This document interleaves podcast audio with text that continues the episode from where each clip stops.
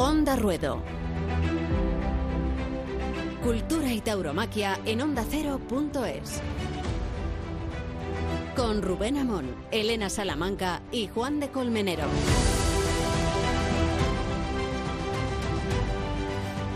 Mierda. En el teatro se dice mierda y en los toros se dice suerte, se la desean los toreros al arrancar el pasillo y la queremos de nuestro lado en el arranque de este nuevo espacio radiofónico de Onda Cero, de Onda Ruedo. Hablaremos de toros y de cultura, valga la redundancia, del toro y del campo, valga la redundancia, y procuraremos rescatar la tauromaquia del malentendido sociológico y político en que se encuentra, hacerla llegar sin pedir perdón.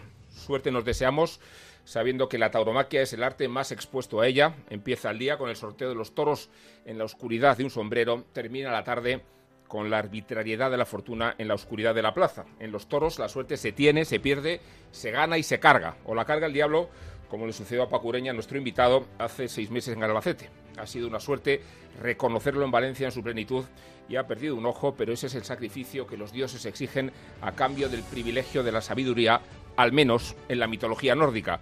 Bienvenido maestro, y no sé si decir lo mismo, bienvenido al bombo. Ya lo discutiremos. Simón Casas ha dado una vuelta más a la fortuna sorteando las ganaderías y los matadores y ha planificado una isidrada que ha ahuyentado las figuras con la esperanza de no ahuyentar a los aficionados. El Bondo pretende estimular la temporada, extrapolarla a las expectativas de una competición deportiva y ya les digo que discrepo de la iniciativa, no solo porque cuestiona el principio de los méritos, la jerarquía o porque iguala arbitrariamente las figuras con los aspirantes, sino porque se diría que es una medida populista, demagógica, concebida para encubrir el ahorro presupuestario.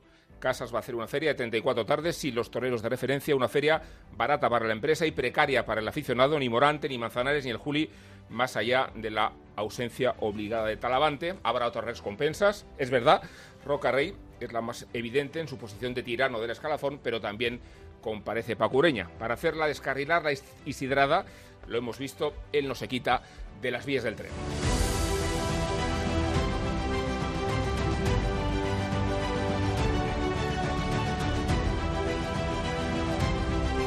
Ruedo, cultura y tauromaquia en ondacero.es. El toro, el campo, la lidia. Onda Ruedo, cada semana en ondacero.es. Con Rubén Amón, Elena Salamanca y Juan de Colmenero.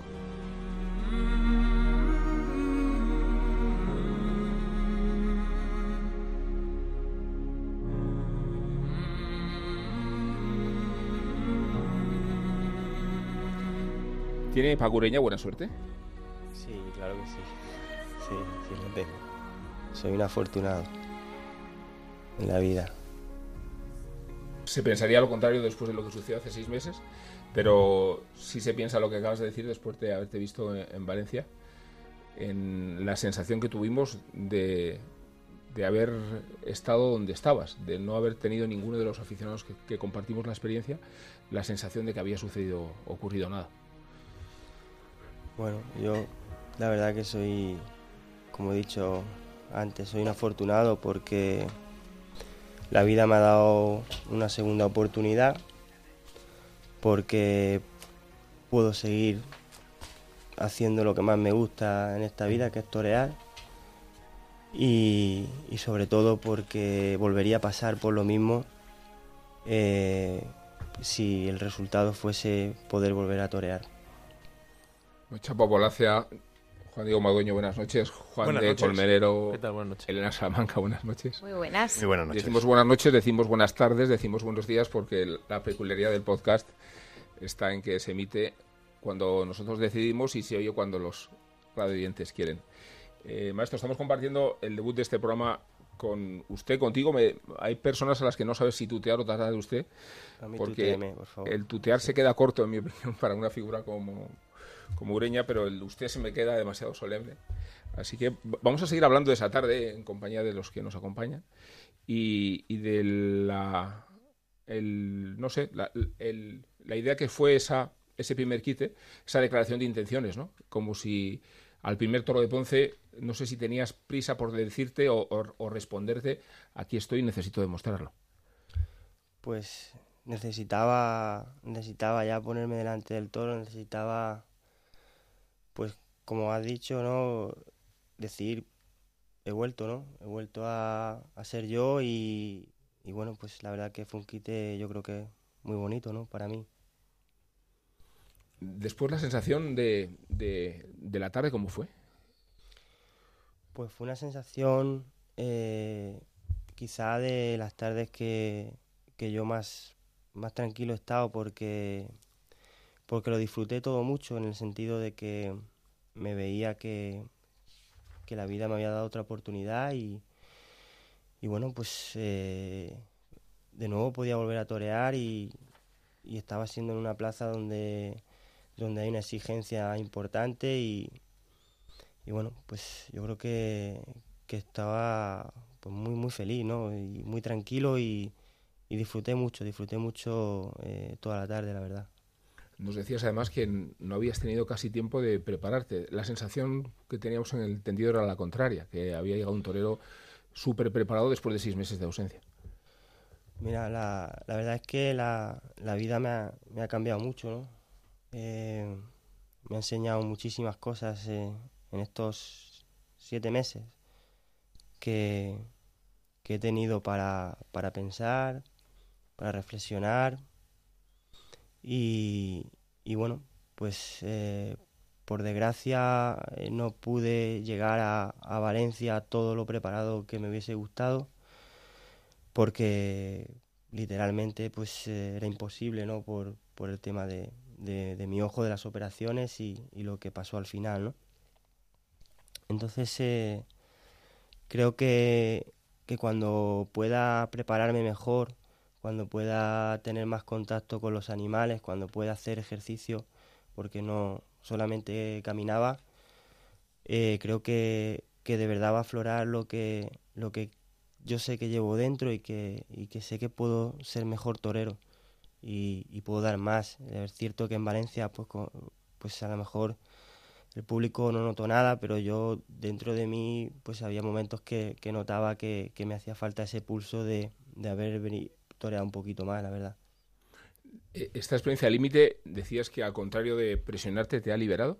Sí, me ha liberado de muchísimas cosas, sobre todo de, esa presión de, de, tener que demostrar todas las tardes eh, que hay que triunfar o que hay que cortar orejas y, y me he dado cuenta que estaba equivocado, ¿no? Que yo creo que lo más importante es que, que la gente te quiera ver, que la gente se emocione, que recuerden un muletazo o que recuerden una tanda o que recuerden algo a bueno pues a, a torear y, puedes triunfar y, y mañana no sientes nada, ¿no? Y yo creo que, que eso es el mayor triunfo eh, mío hasta ahora. ¿Pero te has llegado a sentir vacío antes? Pues sí, ha habido veces que, que bueno, pues que, que no era yo porque me sentía, pre, sentía presión por, por triunfar y, y, era muchas veces incapaz de, de leer a los, a los animales y de, darle la paz y la pausa para, para poder sacar lo mejor de ellos, ¿no? Y, y, eso la verdad que, que bueno, pues que me, me, me restaba muchas veces, ¿no? A mí me... Mm, eh, maestro, enhorabuena, ¿eh? porque creo que tu victoria es una victoria de todos. Yo creo que así lo hemos vivido, ¿no? La victoria del momento en el momento del quite, el momento del triunfo en Valencia, el momento del paseillo, todos los aficionados y toda la tauromaquia y toda la gente del toro lo está viviendo como propio. De alguna manera, todos estábamos ahí volviendo y cuando te hirió el toro en el ojo, nos hirió un poco el ojo a todos. Yo creo que creo que, siempre confié en que podrías torear porque las virtudes de tu toreo creo que no tienen tanto que ver con la vista como con el corazón. Eh, la vista se, asocia a la táctica, a la astucia y el corazón y el pecho se asocia más a la hondura, a la determinación, la voluntad. Pero mi pregunta es obvia y quizás es un poco sencilla, ¿no? Pero ¿cómo se torea viendo solo de un solo ojo? Pues eh, la adaptación, pues no es fácil, ¿no? Yo, por ejemplo, eh, noté mucho quizá en la plaza cuando, cuando eh, rompí el paseillo, pues hombre, eh, pierdes mucho ángulo, o sea, pierdes todo el ángulo de margen izquierdo, ¿no? De visión. Entonces como hasta que tu cerebro como que él, él, recuerda esa plaza llena o, esa, o, ese, ese, todo ese ángulo de visión y ahora pues eh, claro, todo eso lo ves un poco extraño, ¿no? Pero como bien dices, yo creo que, que luego a la hora de, de torear, como quizá uno de los mm, cosas que me, han ayudado es que por defecto o virtud eh, yo siempre intento torear con, con, el alma, con el corazón y, casi siempre tengo la, la, la, vista y la cara eh, muy metida en el pecho, ¿no? y ello me ayuda a, seguir con, con, mi cara la mano, o sea, con la muleta y, el capote por, por, el lado izquierdo más, ¿no? Entonces, eso era un, una cosa que, que, ha sido innata en mí y me está ayudando, porque yo no, no toreo con la cara muy elevada, porque entonces creo que me dificultaría mucho más. Y, y creo que ahí ha sido una de las cosas de reflexión, de, de ver que, que podía ahondar más en, en mi toreo, ¿no? Siete meses, has dicho, para pensar y, para reflexionar. Y quizá que vuelva a pasar de nuevo toda tu vida por delante, tu vida anterior. A mí me interesa eh, un poco también el Paco Ureña de antes, el Paco Ureña incluso de niño. Yo sé que lo has contado, pero ¿por qué de niño no queríais, no querías, bajo ningún concepto, ir a ninguna excursión del colegio? Pues mire, la verdad que esa es una anécdota que, que curiosamente los días de, más angustia del hospital, eh, bueno, pues tumbado en la cama, ¿no? Eh, un día me le decía yo a, a, Elena, que, que, es mi, mi alma, eh, digo, ¿por qué torearé yo, no? Y entonces me recordó una anécdota que, que, mi madre se la contaba a ella, ¿no? Y, decía que, que, verdad, que yo no quería ir a ninguna excursión del colegio y yo decía que no quería ir porque si me pasaba algo no podía torear o no podía ser torero. Y entonces, curiosamente, digo, es verdad. O sea, mi, mi obsesión de niño era todo que me ocurriese algo y no poder torear. Y, bueno, pues era eso, ¿no? al final... ¿Te ha ocurrido algo y has podido volver a torear? ¿Y de qué manera, no?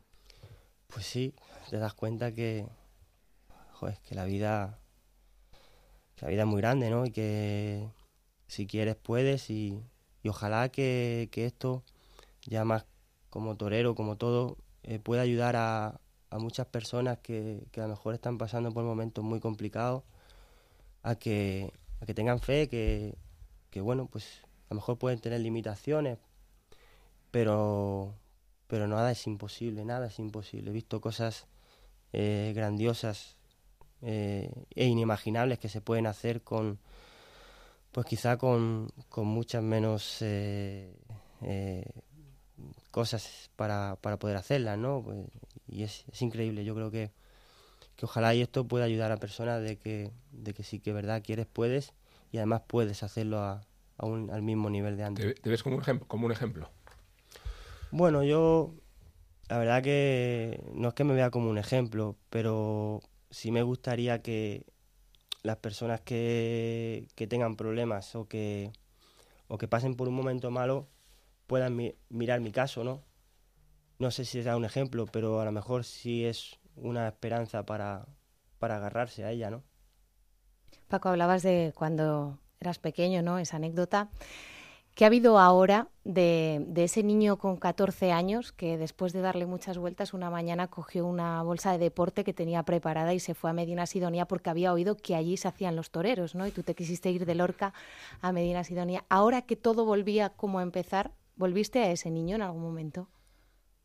Pues sí, volví mucho volví mucho, volví porque te das cuenta que al final eh, esa es la etapa en la que eres muy inocente y, y de verdad la etapa que más puro eres, porque te das cuenta que todo lo que haces es por una ilusión, ¿no? Por, por, por un, por una, un sueño, ¿no? Y, muchas veces cuando estás toreando o estás metido en, una temporada, no paras a pensar el por qué, por qué estás ahí de verdad. Y estás, la verdad, en mi caso, por ese sueño, por esa por ese amor a, un animal que, que, empezó de que era chiquitito, ¿no? Y ahí donde, bueno, pues donde me ha servido para darme cuenta que, que ahí hay que mirar siempre, ¿no?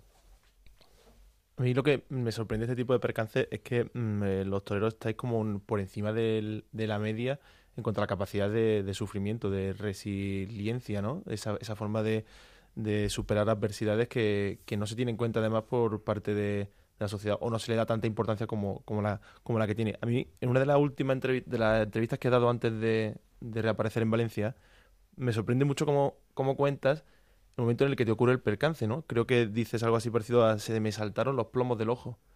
Eh, y aún así decides seguir, seguir toreando e incluso después de, terminar de la faena le pides perdón al, al ganadero. Mm, eh, que ¿Qué sientes en ese momento en el que él recibe sufre la cornada y te hace seguir adelante? ¿Por qué, lo decides así, con lo, grave que, tú intuyas que era? Pues ha sido así, la verdad. Yo cuando, cuando me pegó eh, la cornada en el ojo, yo sabía que ya no iba a volver a ver más porque yo lo noté. Es la similitud para hacer una idea de, de cuando apagas se apaga un plomo, salta el plomo ¿no? de la casa que hace plac. Eso me ocurrió a mí. Yo salté al callejón y lo primero que pregunté fue si mi ojo seguía en la cara porque era lo que yo no... Me dijeron sí, sí, sí. Y yo ya sabía lo que había. Y lo que me hizo seguir, indudablemente, es mi amor a la profesión, al toreo. Yo no puedo decir que yo respeto a un animal y que yo, mientras esté, pueda estar de pie en una plaza de toros, voy a estar y luego no hacerlo, porque entonces no sería yo. ¿no? Hay mucha gente que dice, bueno, si se hubiese ido a la enfermería, hubiese podido salvar el ojo. No era el caso, pero si hubiese sido, no me hubiese importado perderlo con de llevar a cabo lo que yo hablo, lo que digo, porque esto es como la comparativa que cuando tú tienes una relación de amistad o de amor, si el amor no se demuestra eh, diciendo te quiero, ni la amistad. Se demuestra día a día y año a año. Esto es igual. Tú el respeto a un toro no lo puedes demostrar porque diga mm, un día te quiero y luego no seas capaz de, decirlo durante años, ¿no? Y esto pasa, ¿no? Es como muchos compañeros que, que yo no lo entiendo, ¿no? Eh, lo primero que hacen es hablar mal de los toros. Y qué malo, y qué no sé qué. Pues, pues sí, hay toros malos, indudablemente pero estamos aquí gracias a ellos. Yo he toreado toros que han sido muy buenos y yo no me he entendido con ellos. Y he toreado toros que han sido malos o más complicados y me he entendido, ¿no? Entonces me parece una, aberración hablar mal del animal. Probablemente, pues oye, cuando es un animal complicado no da acciones, se puede decir, pero siempre con un respeto al animal, porque nos tiene aquí a todos. Entonces, a tu, a tu pregunta, perdón, eh, era eso, no era ni demostrar nada a nadie, ni, soy más duro que nadie, porque no soy duro y he llorado muchísimo y me ha dolido muchísimo y, y he pasado noches eh, que ni la morfina, ¿no? Para dormir. Pero mi compromiso, yo no puedo decir, por ejemplo, voy a reaparecer en Valencia y no reaparecer como debo reaparecer. Podré pues sería una falta de respeto, ¿no? Para, para todos los que me siguen, para mí, para el toro y para todos, ¿no? Y por eso fue. Y luego sí que es cierto, y además hay una anécdota que cuando yo salgo de la plaza, eh, viene a mi lado izquierdo eh, Ginés Marín y mi banderillero Curro Vivas a la derecha, y me dice Ginés, dice, tranquilo Paco, que es un puñetazo, es como un puñetazo en el ojo. Y le digo yo a él y a Curro, digo, no, no, yo ya no veo más. Yo lo sabía. Y era tal y como estoy contando aquí, pasó. Y luego sí es verdad que eh, cuando yo monté la espada yo, fue el peor momento porque no veía, o sea, no, no, yo no sabía, no era incapaz de, de, pasar para adelante porque no sabía cómo hacerlo. O sea, eh, era algo que, claro, de repente te das cuenta que, claro, la visión pues ya no es lo mismo. Y pues bueno, pues la verdad que, que al animal pues le pegué, no sé, muchos pinchazos y no, no, fui capaz de, de, matarlo como, como yo quería, ¿no? Y, y, bueno, llegó Pablo Lozano, hijo, y sí que es verdad que en la enfermería dije, digo, perdóname don Pablo por no matarlo por lo menos dignamente, digo, pero es que ya no podía más, no, no, no, era incapaz, yo era incapaz de, de hacerlo porque no, no, no sabía ni dónde poner la espada. Eh, en esos momentos de oscuridad, de dolor, eh, ¿llegaste a pensar que no querías volver a torear? No, no, nunca, nunca. Yo no he pensado en ningún momento que no quería. De hecho, yo no tengo ningún rencor. O sea, al toro, ni a la ganadería, ni nada, ni, ni a nada. O sea, al contrario. O sea, yo doy gracias porque al final me ha cambiado la vida, pero me la ha cambiado porque me ha enseñado muchas cosas, ¿no? Oye, ojalá no hubiese sido así porque no voy a ser, o sea, no voy a ser estúpido. Es, una mala leche, ¿no? Eh, es una limitación que, pues, que la sientes bastante y la sufres día a día, ¿no? Pues ahora estamos aquí sentados y, joder, me fastidia mucho porque, porque no, no te veo, me tengo que girar para, para verte a ti. Eh, que estás a mi izquierda, perdón, que te tuteé. Entonces, pues es, es, es, es, un poco... El día a día ha sido complicado también en eso, ¿no? En el coger un... Sí, sí, sí, porque hasta que te adaptas, pues es complicado, complicado, pero bueno, pues ha habido muchos ejercicios, ejercicios, perdón, para, para hacer y, y, y bueno, pues todo lo que, lo que me ha permitido el tiempo de recuperación lo ha sido dedicado a eso, ¿no? Pues, por ejemplo, a jugar al ping-pong, que, que, es algo que, que bueno, pues eh, era curioso. Yo el primer día me ponía a jugar con mi mujer y pegaba una... No daba bola. No, no, Me, tiraba, me tiraba la bola y yo le daba... Aunque de su por sí yo no soy muy dado a los deportes, pues ya con esto... Pero bueno, ahora por lo menos se la devuelvo alguna vez. No todas, pero se las devuelvo. A mí me interesa, eh, maestro, me interesa una cosa. Eh, esto se llama fiesta de los toros pero no solo es luz, ¿no? También hay muchas sombras. Y mm, en tu biografía ha habido momentos en los que has bajado realmente a los infiernos, ¿no? A los infiernos de notorear, de que un invierno se conecta con otro, a, infiernos anímicos, a, este, el último. Eh, eres un torero que viene de ahí. Ahí es donde tu personalidad como torero se forja y luego por eso también se expresa de una manera tan expresionista, digamos, si sirve la, la metáfora. Paco pues Ureña viene de ahí, viene de, del, inframundo, digamos. Mira, me gusta que me hagas esa pregunta porque te voy a, te voy a ser muy sincero porque yo soy así. Fíjate que de las cosas que a lo mejor más me molestan a mí es que antes de esto, ¿no? Pues había una imagen o o, como que mi cara era de triste, como que parecía que podía dar pena alguna vez, eh, que si mi expresión, que si pobre, pobrecito, yo lo he llegado a escuchar, ¿no? Y yo decía, joder, la, la pena es que las personas hablan sin saber cómo se fragua eh, las personas, ¿no? Ojalá y yo fuese con una cara tan bonita como Brad Pitt, eh, fuese simpático, fuese sonriente, pero por suerte mi vida, desde que empecé desde niño chico, pues ha sido muy complicada, muy dura, he sufrido mucho. No voy a decir más que nadie, pero sí, igual que, que el que más haya sufrido. Me ha costado mucho trabajo, mucho esfuerzo, muchas cosas. Y eso marca tu vida, y marca tu cara, y marca tus cicatrices, y marca tus, tus rasgos faciales.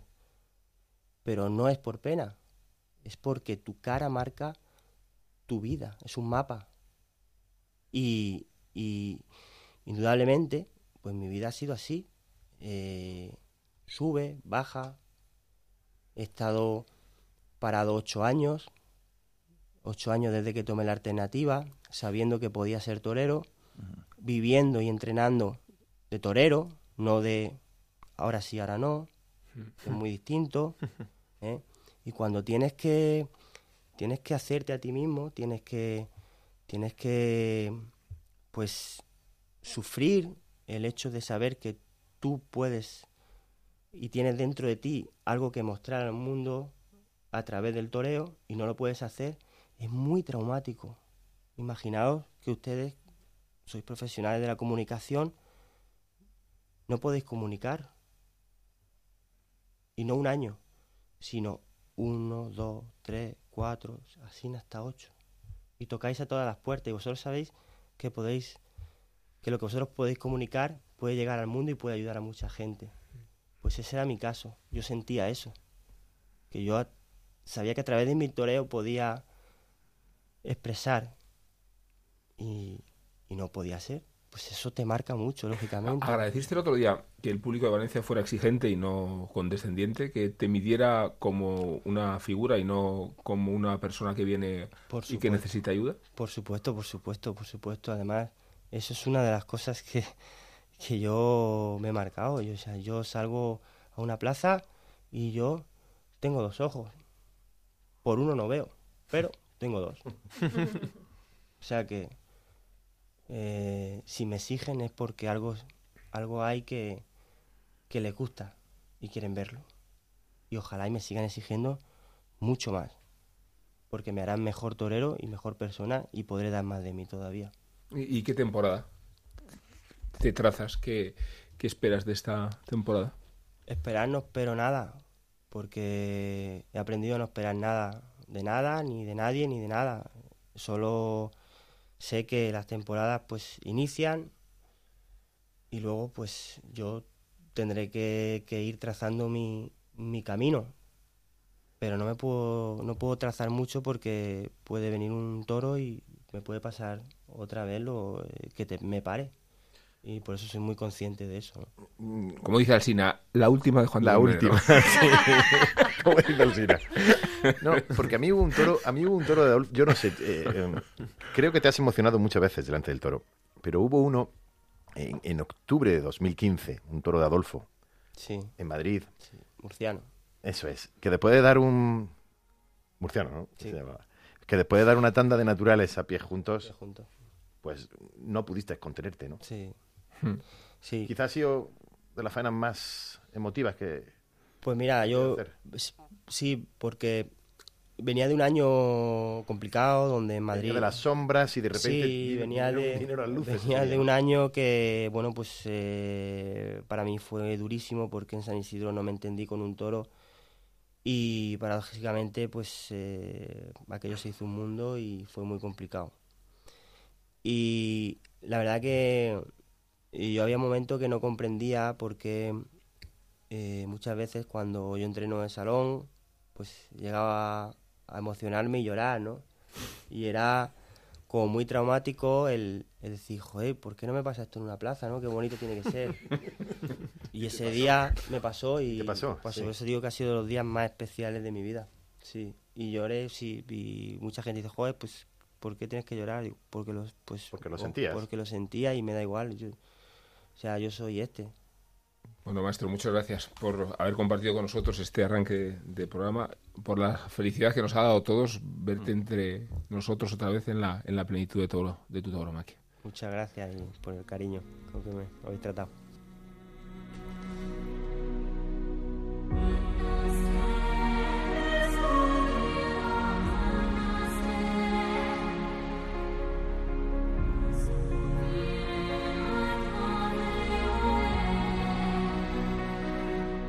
Ruedo. Cultura y tauromaquia en ondacero.es. El toro, el campo, la lidia. Onda Ruedo. Cada semana en ondacero.es. Con Rubén Amón, Elena Salamanca y Juan de Colmenero.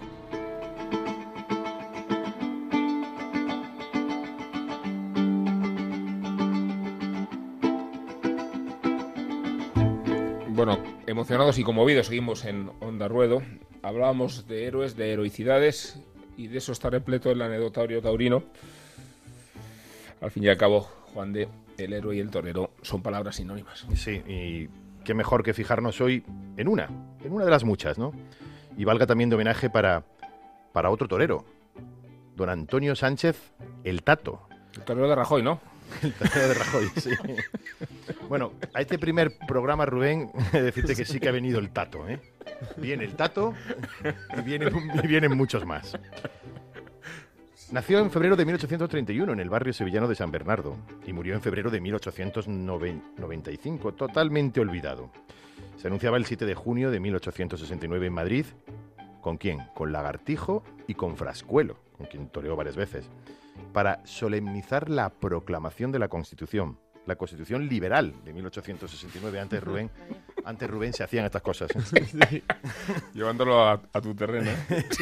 El cuarto, el cuarto toro de la tarde fue de nombre Peregrino, de la ganadería de Vicente Martínez Castaño. Coge al tato al entrar a matar. Cornada de 14 centímetros de longitud por 3 de profundidad en el tercio superior de la pierna derecha. Las crónicas del momento certificaron que las astas del toro tenían sangre del caballo y que una bacteria infectó la herida. El lunes 14 de junio, una semana después, una semana después, le amputaron la pierna. Y ese mismo día encargó el tato una pierna artificial. Un mes después, el 14 de agosto, el tato ya estaba otra vez toreando con una pierna artificial y lo hizo en Badajoz, en Valencia, en Sevilla, en Bilbao y en Madrid. La afición le trataba como a un héroe, aunque, como muchos otros, terminó sus últimos días en el olvido.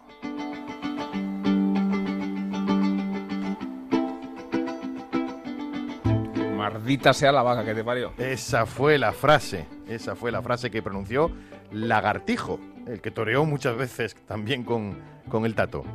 Cuando vio aparecer por la puerta de Chiqueros a Cucharero de don Anastasio Martín, lidiado en la Plaza de Toros de Málaga, el 3 de junio de 1877. Pesaba casi 700 kilos y tenía una alzada y cornamenta que superaba con creces lo establecido. Frascuelo se acercó a la barrera, comenzó a rascarse la barba sobre el filo de las tablas y resopló. Cucharero tomó 10 varas. Más que toda la feria de Valencia, ¿eh? Tomó 10 varas, cucharero. Mató a un caballo. Y los picadores no consiguieron apenas hacerle sangre después de que el piquero, el piquero Calderón, pudo finalmente hacerlo. Pudo matarlo Frascuelo a duras penas, ¿eh? Pero con mucho mérito y mandó cortar su cabeza, que pesó solo la cabeza 120 kilos. Los toros de guisando. Pero con cabeza. 120 kilos y que el diestro colocó en su casa de Córdoba y la tuvo durante mucho tiempo. Y, y el sentimiento currista se topó con la justicia. Sí, y le ocurrió, y le ocurrió a un empleado de un restaurante sevillano de cuyo nombre prefieren algunos no acordarse. Fue despedido porque se peleaba, se peleaba continuamente con la clientela defendiendo con carácter y con vehemencia a Curro Romero. El empleado puso la correspondiente demanda una vez que fue despedido. Y el asunto llegó hasta el Tribunal, hasta el Tribunal Superior de Justicia de Andalucía, en cuya sentencia el magistrado ponente le absolvió. En los fundamentos jurídicos se podía leer, ser currista es una eximente.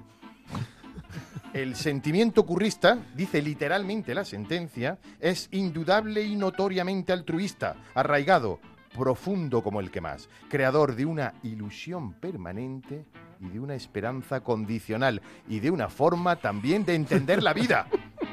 Para que luego digan que el currismo era efímero. Onda Ruedo.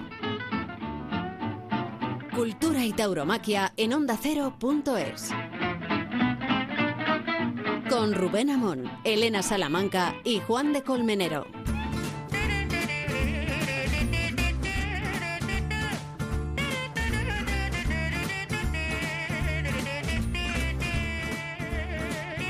Con Chapo Baulace, con Juan Diego Madueño, que nos acompañan para entretenernos con la tertulia. Espero que sea radical, ¿eh? hemos buscado perfiles psiquiátricos, como, como se hace en las otras tertulias, no perfiles ideológicos. Lo mejor de cada casa. De lo mejor del sanatorio. Sí, y entonces eh, en la introducción hablábamos del, del, bombo, de la iniciativa de Simón Casas, ya lo sabéis, lo saben muchos oyentes, eh, de más o menos sortear las ganaderías y los toreros algunas de las tardes en San Isidro, de la controversia que eso ha, supuesto y ya sabéis cuál ha sido mi, posicionamiento, que no quiero que sea aceptado con un dogma, pero que tiene mucho que ver con que, en mi opinión, la estrategia de Simón Casas, más que un revulsivo, busca ahorrarse el dinero de las figuras y incurre, yo creo, en mi opinión, en el error de, equiparar a, las, a los toreros como si no hubiera distinción ni jerarquías y como si ser figura fuera una especie de regalo y una, una especie de, ventaja accesoria o arbitraria. ¿Cómo lo veis? Sí, yo de, ese aire, como, como, una solución una solución de urgencia, ¿no? En la que coinciden varios varios factores. la gestión de, Plaza 1, tanto externos porque no se está cumpliendo el contrato con la comunidad, no puede haber eh, conciertos o cualquier otro tipo de actividad que tenían que, que, estaba en el pliego y luego porque se dan cuenta que, que las figuras cobran cobran mucho y que no se puede mantener y en vez de proponer otra otra solución o intentar. Porque al final es el monstruo que ha creado Simón Casa. Simón Casa le dio todas las figuras en su momento y, y, ahora, como que se le vuelve. Él cree que se le vuelven cuando se da cuenta de la realidad de lo que ocurre en una plaza como Madrid. Así que bueno, yo, yo el bombo lo veo como, como una huida hacia adelante de Simón Casa en busca de no se sabe muy bien, muy bien qué, porque aunque es verdad que ha tenido mucho eh, predicamento entre la afición y que ha colocado casi la placer todas las ventas, ha sido noticia durante todo el invierno que es algo que se puede ver eh, que, está bien, pero al final vemos que en la aluvión de carteles que es San Isidro, 36 tardes creo, el bombo queda totalmente difuminado, diluido, y tampoco ha habido una sorpresa radical, excepto la de Roque Rey con, con Adolfo. El resto de figuras están con las ganaderías que siempre han matado a las figuras, el resto de toreros. Yo creo que la fórmula en, otoño funcionó. Eh, son menos carteles, son menos toreros y tuvieron la suerte, tuvo la suerte la empresa de que se apuntó una de las máximas figuras, que era Alejandro Talavante. Entonces, al tener a Talavante, aquello ya eh, se le puso el lazo y quedó muy bien. Obviamente, es una mini feria en la que en la que bueno, yo le encuentro cosas positivas, que es hacer de una feria un evento, incluso de las combinaciones un evento y llamar la atención, que la gente hable y eso lo consigue perfectamente siempre Simón Casas, que se hable de lo que hace tanto bien como mal. Él siempre consigue que se hable de, de, lo que él hace. Entonces, eso es positivo. Lo negativo, pues eh, muy de acuerdo en que, en que las figuras están ahí porque se lo han ganado y, y deben y pueden elegir lo que quieren matar en, en, cada feria y más en una feria como, como San Isidro. Entonces, quizá este bombo pues no es tan redondo como el de mm, como el de otoño, porque aquí al final han sido 10 toreros con 10 ganaderías. Eh, ¿Una repetida? Eh, una repetida, al Currucén repetida.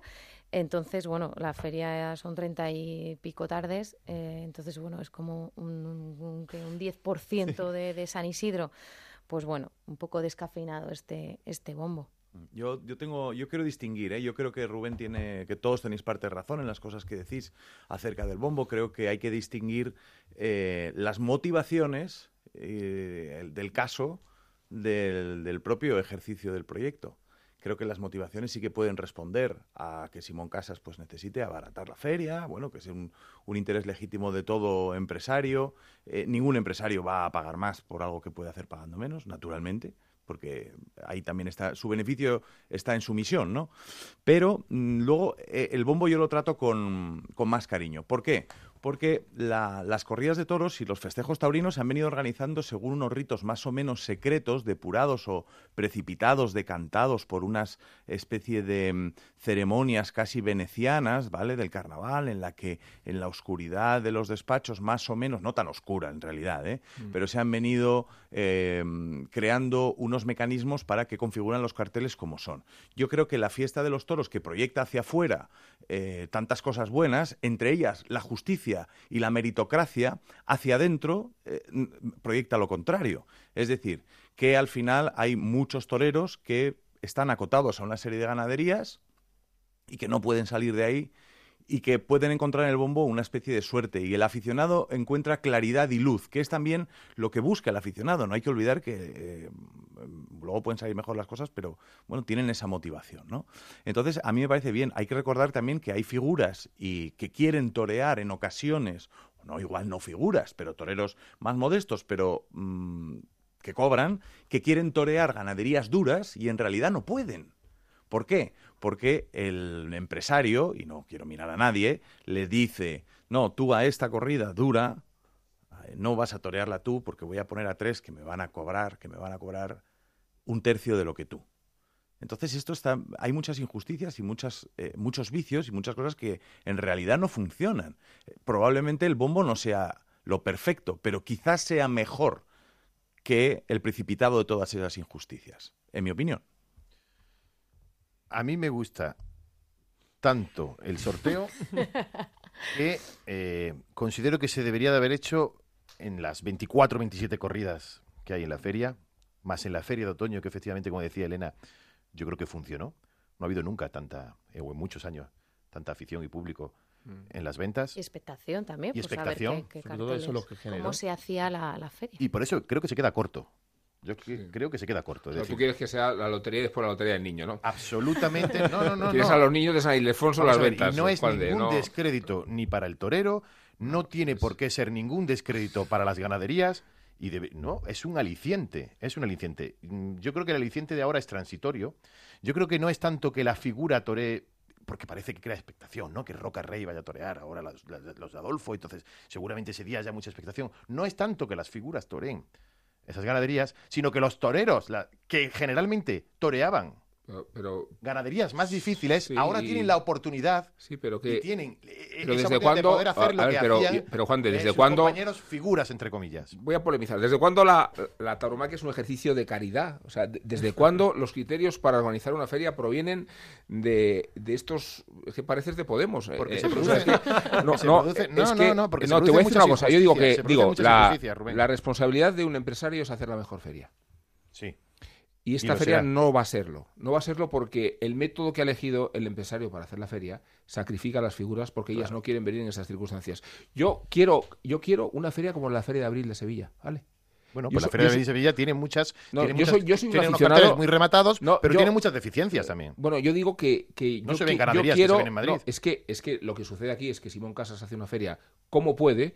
las figuras no respetan su criterio y yo creo que aciertan al no respetar su criterio y ofrece al aficionado yo creo que el martirio, el martirio, desgraciadamente, el martirio de 34 tardes. Digo porque no tiene sentido tener un escalafón diezmado como el que tenemos y, reaccionar al escalafón diezmado sin las figuras con una feria de 34 tardes. Hasta ahora, Rubén, teníamos siempre lo de siempre. ¿Qué es lo de siempre? Lo de siempre son que las figuras eligen las ganaderías que mejor le vengan y que los que no pueden llegar a eso tienen que conformarse con lo otro. Como se ha hecho siempre. Como se ha hecho siempre, pero ¿por, qué, ¿por, qué, no, porque es el porque el principio de justicia es el mérito. que no va en detrimento de la propia fiesta. Pero, igual, el, público no está de acuerdo pongo el ejemplo, ha hecho así siempre. Pongo el ejemplo de, igual, Octavio Chacón. Pero igual, Octavio Chacón tuvo la oportunidad de salir en el 24 de junio de la injusticia, de la rueda, de, de, la, de, de, la oscuridad, del baile de máscaras que has comentado tú antes, de, esa gestión que no comprendemos, que no comprenden los aficionados ni que no conocen. Eh, Octavio Chacón tuvo una gran actuación con la de Saltillo, se le dio la oportunidad, pongo su ejemplo, pero no quiero tampoco meterme con él, puso, eh, tuvo su oportunidad con la corrida de Montalvo, creo, que salió extraordinario, de las mejores del año. Sí, señor. Y Octavio Chacón ha tenido que volver a las corridas duras este año. Quiero decir. No, pero, pero es que. Mira, que, hay toreros que se especializan en un tipo de corrida. Y yo, digo, que, yo digo que, el camino. el camino perdona, que, pueden cortarle la oreja. A ese torero que se especializa, pregúntale tú pero que, Pregúntele tú a Paco Ureña en sus momentos de sombra si él quería también poder torear otro muy pero es que tú eso sería muy interesante. te la mereces cuando, cuando haces méritos. Digo que... Mm, voy a poner un ejemplo histórico. Voy a poner un ejemplo de Paco Ojeda, que torea en Madrid en el 82, en agosto, una corrida de cortijoliva, una corrida dura, difícil y contraestilo, y esa es la puerta por la que accede al camino de la máxima figura. O sea, que es que la posibilidad de matar corridas buenas no le viene al torero por eh, derecho natural, le viene por el mérito contraído. Ya sabemos que hay excepciones en los despachos y algunas las hemos padecido. Pero el caso es que cualquier torero tiene el camino para ser recompensado con las buenas corridas. Solo falta A unos les aprovechar cuesta las más que a oportunidades. otros. No, pero un a unos les cuesta también, más que a ¿eh? Las otros. corridas buenas que estamos llamando, hay toreros que torean corridas duras que no serían capaces Claro, de es. lucir, voy a decir, Correcto. eh, de lucir él, digo, de triunfar él La pregunta con de ese Juan- otro Veámoslo, toreo que necesita veámoslo. las corridas La buenas. pregunta Bueno, de Juan era, habrá- un momento, habrá sea, hay algún torero al que no le interesa anunciarse Claro. con Juan Pedro, A ¿eh? ver si Bien. Rafael y yo se lo preguntaríamos, si prefiere Miura, que Bien. tiene su que, que- que es especialista, o prefiere Juan Pedro, que igual no le viene tan bien. No, a lo mejor Juan Pedro no, pero a lo mejor otra sí. A lo mejor, Claro, por poner el ejemplo radical bueno, de y pero Juan Pedro. es que, Pero quiero claro, decir, te vas a- si, si un torero eh, no le va a ir bien con la de Juan Pedro, pues, pues quedará como la chata delante de la Plaza de Toros de las Ventas. Eso es. Del primera plaza del mundo, no pasa nada. Se estaba Es diciendo decir, siempre lo que, lo que yo creo, po- poniendo un poco de paz a esta historia, no, o de, o de está punto de la vista, polémica. No queremos No, paz. No queremos paz. pues, pues vayamos a la guerra. ¿no? Échale, Pero- échale, Hola. échale. Es decir, no, lo que, lo que me parece un poco mezquino es que se trate al bombo y se le acuse por no haber ido demasiado lejos. Es decir, No, que no. una medida, ojo, Ah, que pues una entonces medida... el comentario mezquino es de, es de Juan, de lo mío. que ¿eh? una medida- No, porque ya que lo hacen, lo no haces. vaya demasiado No seas. Adolfo Suárez, vete Es que directamente. ni siquiera convence a los que le gustan el bombo, porque no los deja contentos, los deja a medias. Efectivamente. Claro, a mí me gustaría, me claro. gusta el sorteo y me deja a medias. Es una Claro. medida transitoria. Y a mí me parece ¿Eh? que, que- que no, me, no me gusta y me parece además un parche, o sea que estamos en, en un... Eso es. Si hubiese hecho del O sea, todo, no ahora se puede que no acusar al bombo de que no vayan las figuras al complicado. ¿Funcionó? Claro. ¿Funcionó o no funcionó en la Feria de. Otoño? Funcionó muy bien. No, ¿Funcionó en la Feria de Otoño? Exclusivamente porque Ah, Talavante se vino. Corta como la mayoría, como la mayoría de las ferias que hay en este país. Claro, es la que Feria de Otoño, Bueno, y porque se apuntó Talavante, obviamente. Eh, es que, Si no- no es que se si sea corta, Talavante igual no es que se San apunta Vamos a Isidro ver, yo larga. en una situación. Eh, sabemos que el año pasado hubo un descenso del número de abonados ante una feria bastante aseada y bastante bien presentada, larguísima, insoportablemente larga, porque creo que el escalafón no resiste una feria tan larga. Y porque sabemos que la razón por la que se prolongan las corridas no es el interés del espectador, sino la oportunidad que supone poder concitar la atención del público en un periodo concreto. La Isidrada, ¿no? Pero es que existe el riesgo de que los abonados digan, bueno, Simón, tu bombo te lo quedas, porque tienes que distinguir el aficionado cabal ultra o, más arraigado, voy a poner a mis amigos del 7, que siempre en sintonía con ellos, pero es que después muchos otros van a decirle a Simón, mira, el bombo, voy a ir a 3 de, de- de- de tu feria del bombo. Y yo creo que el riesgo de la pérdida de abonados existe. Lo veremos, lo veremos, pero yo pienso justo lo contrario, que esto lo que crea es expectación y como crea expectación, eh, va a animar incluso un poquito más, que debería de hacerlo, a la afición. Está sonando la música ya para cambiar de tercio. la ¿eh? música no, Eh. pero Chapu quería decir algo. No, no, yo del bombo me parece muy bien. O sea, no podemos echar la culpa... quiere entrar en el bombo. No, yo, de hecho, Sí.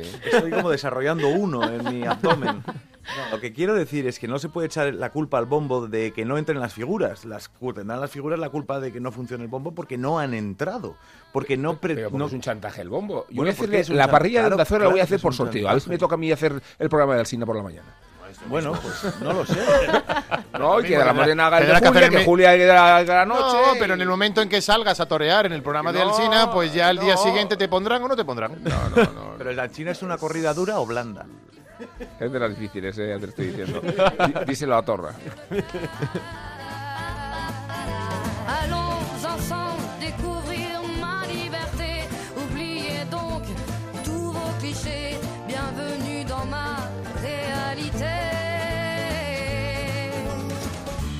Veo la puerta de la historia ahí entreabierta, el túnel del tiempo, la taurohistoria, ¿no?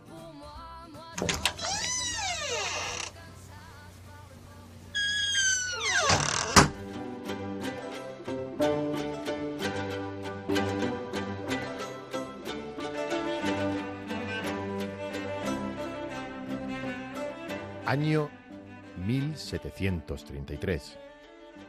Reinado de Felipe V. A pesar de que el monarca no era demasiado amante de los espectáculos, ahí, en esa fecha, podemos decir que empezó todo.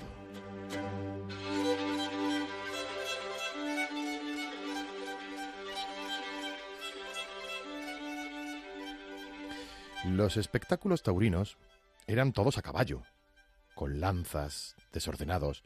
Los barilargueros, los conocedores y los mayorales de ganaderías eran los que exhibían en palenques de ciudades y pueblos la fiereza y la bravura del sucesor del Bos Taurus africanus. Pero nada más. Hasta que llegó alguien, un empleado del matadero de Sevilla, situado en el arrabal de San Bernardo al otro lado de las murallas. Por nombre Joaquín y por apellidos Rodríguez Costillares.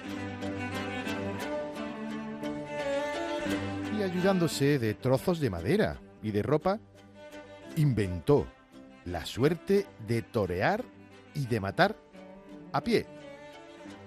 Comenzó a organizar a los voluntarios en cuadrillas, origen de las actuales cuadrillas de toreros.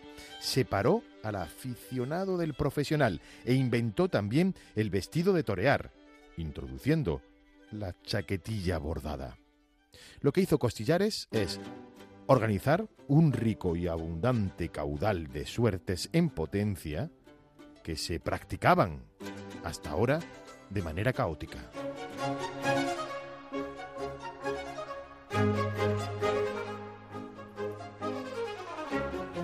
Con Costillares empezó todo, y siempre con el pueblo y pegado al pueblo.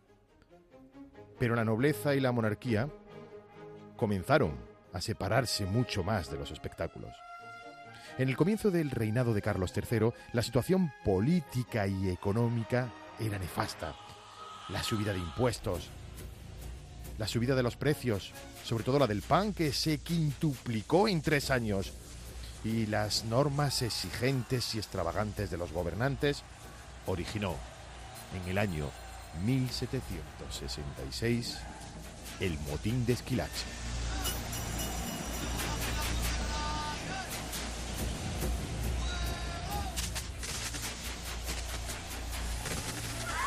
El pueblo, no solo en Madrid, sino en el resto de España, se levantó contra el abuso, se levantó contra la injusticia, y en especial contra el extranjero que gobernaba y despreciaba contra el marqués de Esquilache.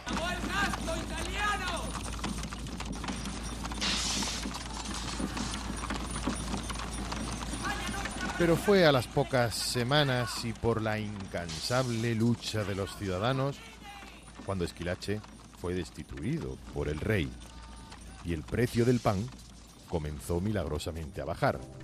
Carlos III, Carlos III sufrió un repentino acercamiento al pueblo. ¿Y qué mejor manera que a través de los toros, insigne propiedad y bandera del pueblo de Madrid?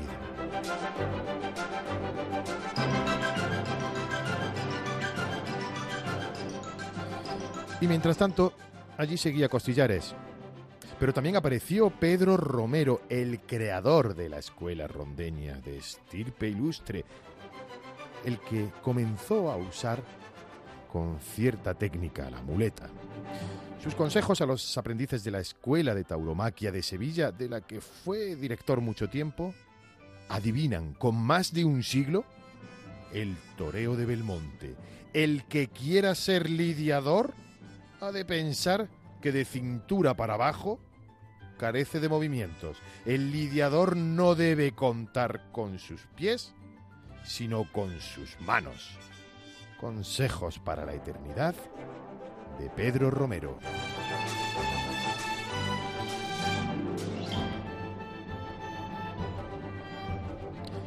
Y apareció por último un discípulo de Costillares, José Delgado Guerra, Illo, más conocido como Pepe Illo, el que dictó la primera tauromaquia conocida en el año 1796, donde muestra una sabiduría que luego no supo aplicar en la plaza. Adornó, eso sí, su toreo con toda clase de filigranas, conformando un estilo inspirado en el de su maestro Costillares, que se conocerá luego como la Escuela Sevillana. Rivalizó con Pedro Romero, que siempre lo derrotó en los ruedos. Sin embargo, fue ídolo de las gentes y lució su gallardía y seducción en los salones de la aristocracia que lo trataban como a un igual. Por eso, cuando el toro de nombre Barbudo lo mató el 11 de mayo de 1801 en la plaza de la Corte, todo Madrid lo lloró.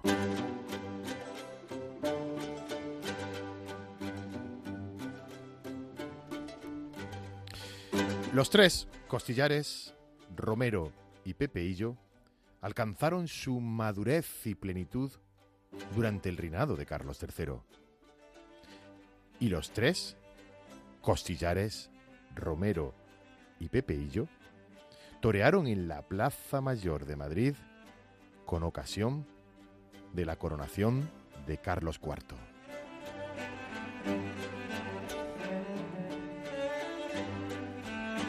Con ellos empezó el toreo a pie y abrieron la puerta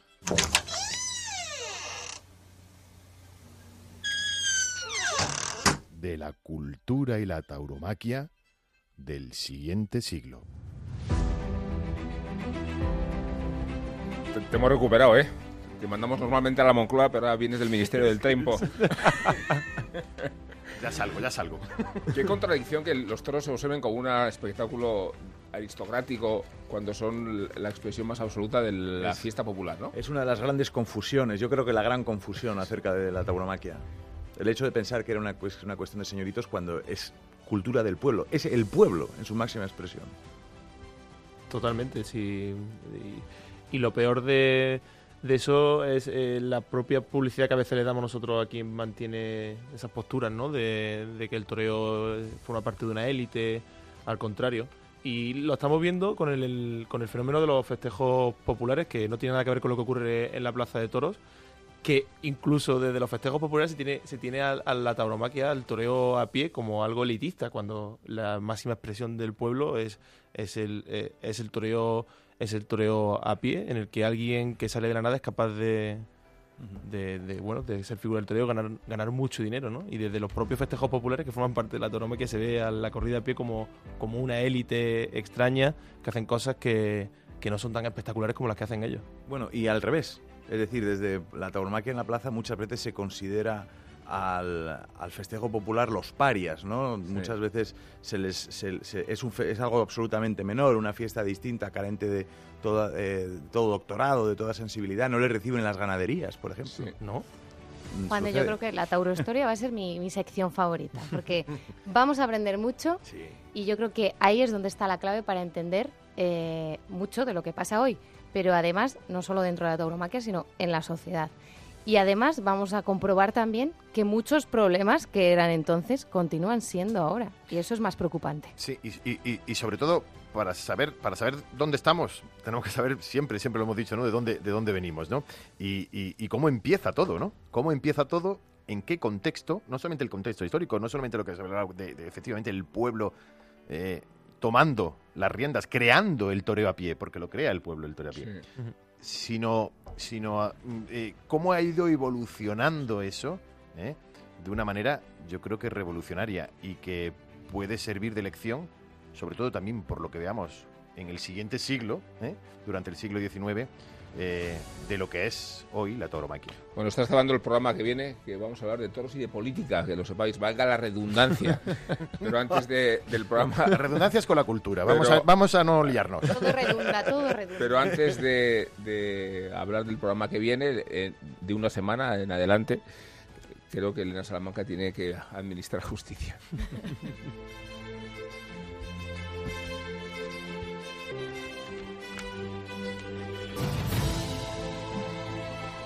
Pues yo llego con los trofeos de la faena. Y la faena de hoy es de dos orejas y rabo. Los máximos trofeos son para Onda Cero. Hombre, Nos lo van a permitir porque su apuesta es el triunfo de todos nosotros, de los que estamos ante el micrófono y de quienes estáis escuchándonos. Por cierto, gracias de antemano. Triunfo absoluto para una radio que al proponerle hacer una hora semanal de tauromaquia ha dicho que sí, que la libertad de sus oyentes para recibir información de toros y toreros está por encima de cualquier complejo. Ha estado valiente, muy firme, y ha sido consciente del compromiso al que se enfrenta.